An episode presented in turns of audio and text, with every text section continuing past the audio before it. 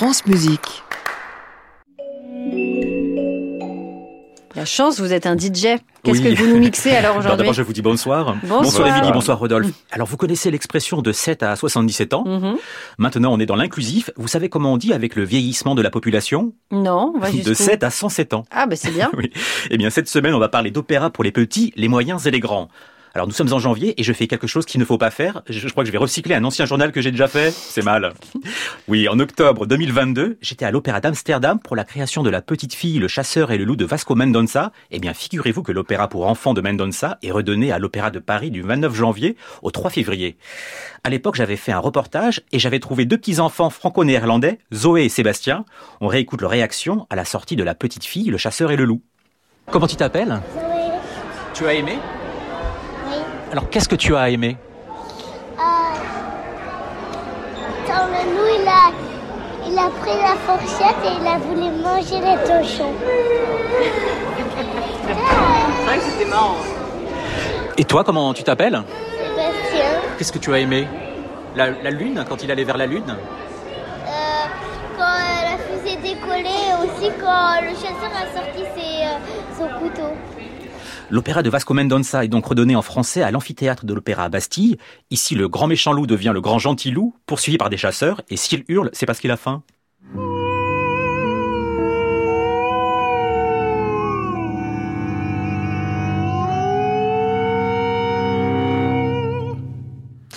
À noter que le livret est signé de l'écrivain portugais Gonçalo Tavares, Ramon Théobald à la direction musicale, au chant Lise Nougier, Pauline Fernando Escalona.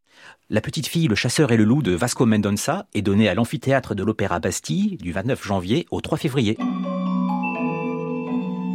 On continue à parler d'opéra, mais sans doute au vu des thèmes abordés des opéras, c'est peut-être plus pour les plus grands. Je vous parle maintenant d'un spectacle original qui a été créé ce mois-ci à Gradignan et qui nous arrive les 25, 26 et 27 janvier au théâtre de l'Athénée. C'est Harou de Camille Rocailleux, qui est un compositeur étonnant, puisque c'est vraiment un artiste pluridisciplinaire.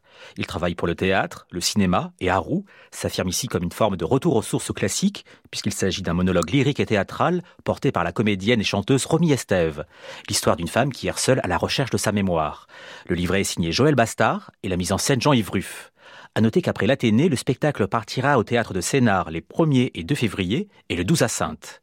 On a posé deux questions au compositeur Camille Rocailleux. La première, en quoi Harou est-il un opéra? Roux, on possède toutes les composantes, la musique qui s'appuie sur un livret, le chant lyrique, toujours au centre, le théâtre, un décor, une scénographie et des costumes au service de la dramaturgie. On peut aussi parler ici d'un opéra de chambre puisque cinq instrumentistes solistes accompagnent la mezzo-soprano Romy Estève qui incarne le personnage de Haru. Haru est aussi pour moi un opéra de l'intime, il parle de la condition humaine, ici notamment la solitude pèse terriblement. Et j'ai pensé la partition musicale comme une expression vivante, vibrante et poétique de la musique intérieure du personnage, reflétant ses égarements, ses errances, avec un jeu sur les ruptures de rythme et de style, des moments d'épure et d'autres avec de l'épaisseur, du foisonnement, du chaos, pour coller intimement au processus de reconstruction de Haru. À qui s'adresse Harou Alors je dirais que Haru s'adresse davantage aux grands, par les états extrêmes que traverse le personnage, par le format de ce drame lyrique qui approche les deux heures, par les questions que soulève le livret sur euh, la solitude, la survie, la perte, et plus largement sur le sens de la vie, sur le sens aussi de donner la vie. Et je m'arrêterai là pour ne pas trop spoiler l'histoire. Et en même temps, je pense que certains passages lumineux de la musique, euh, la virtuosité et la vitalité du quintet aussi, l'interdisciplinarité très prégnante au plateau, le dispositif scénographique original, le mélange des genres à la croisée de la musique euh, contemporaine, du jazz, de la musique plus actuelle aussi, le mélange des timbres entre instruments acoustiques, instruments électriques et électroniques. Je pense que la richesse de tous ces croisements, de toutes ces imbrications qu'offre Haru peut embarquer également les moyens grands qui n'ont pas peur de se frotter à de nouveaux formats.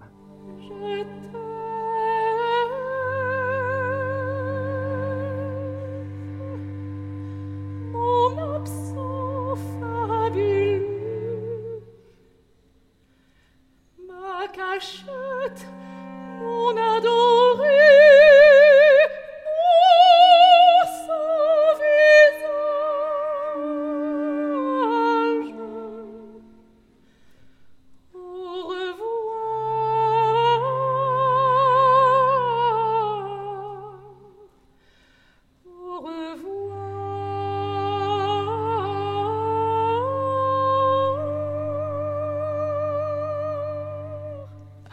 Harou de Camille Rocailleux est joué les 25, 26 et 27 janvier au théâtre de l'Athénée, les 1 et 2 à Sénart et le 12 à Sainte.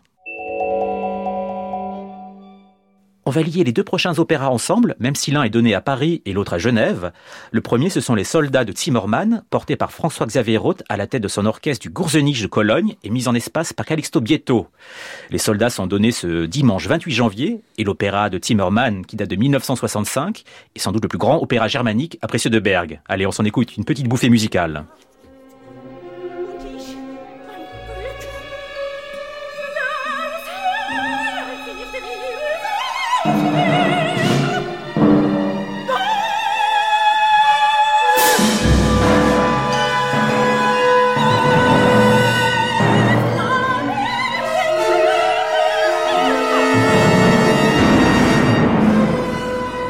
Moi j'ai déjà le frisson, hein. Ah oui, je comprends. Les soldats sont donc donnés ce dimanche à la Philharmonie et le dernier opéra dont je voudrais vous parler ce soir, ce n'est pas un classique du XXe siècle, mais une création d'Hector Parra, Justice à l'Opéra de Genève. Hector Parra est l'auteur de grands opéras comme Orgia ou Les Bienveillantes, dont la force et la violence rappellent le langage de Timmerman. Justice, qui se donne du 22 au 28 janvier au Théâtre de Genève, s'inspire d'un terrible accident qui s'est déroulé au Congo en 2019. Un camion-citerne transportant de l'acide qui percute un bus mettant en cause notamment le rôle d'une grande multinationale suisse. Le projet est porté conjointement avec le metteur en scène Milo Rao, mais appelons tout de suite Hector Parra. Bonsoir Hector. Oui, bonsoir.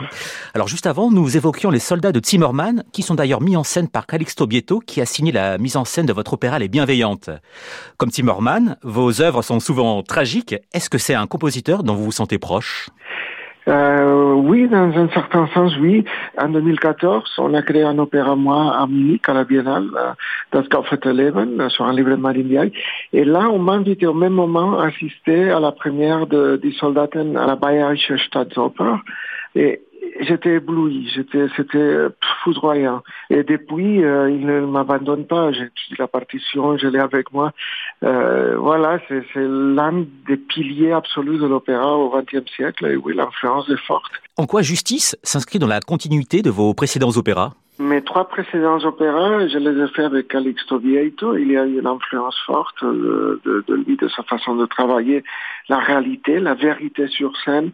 Euh, la musique est finalement aussi faite de chair, d'os, de, de sang et de fluide euh, corporel. Et, et, et, avec Milo Rao, on a exploré aussi une réalité spécifique, là, celle du sud de la République démocratique du Congo, un accident spécifique, euh, une misère vécue par une population euh, qui est sublime dans sa culture, dans, dans ses, ses, habitudes, mais qui est massacrée par les puissances euh, étrangères et par un État défaillant. Et de ça, je pense qu'on touche d'une certaine façon l'universel à travers le lyrisme des voix, mais aussi à travers le réalisme effrayant de, Milo Rao et sa façon de rendre cette réalité euh, palpable non et, et, de faire bouger les gens qui, qui, qui, regardent. Avec un groupe de chanteurs incroyables absolument impliqués. On a Serge Kakuchi c'est le plus grand contre-ténor congolais qui est né à côté du village où se passe l'opéra mais c'est incroyable Fiston Mujila notre librettiste et de là aussi de la région alors on a exploré euh, tout ça avec les artistes de la région et c'est une expérience de partage euh, sur sur l'humanité et centré en Afrique sans doute, mais c'est le verso de l'humanité de toute façon. Merci beaucoup Hector Parra. Justice est donnée en création du 22 au 28 janvier au Grand Théâtre de Genève. On termine le journal par une triste disparition, celle la semaine dernière de Bruno Ducol à l'âge de 74 ans. Cet élève de Messian, grand de Rome, professeur au Conservatoire de Paris, était surtout un très attachant compositeur, amoureux de la Grèce antique, comme dans ce très pur extrait d'Anonaïs pour soprano et quatuor à cordes.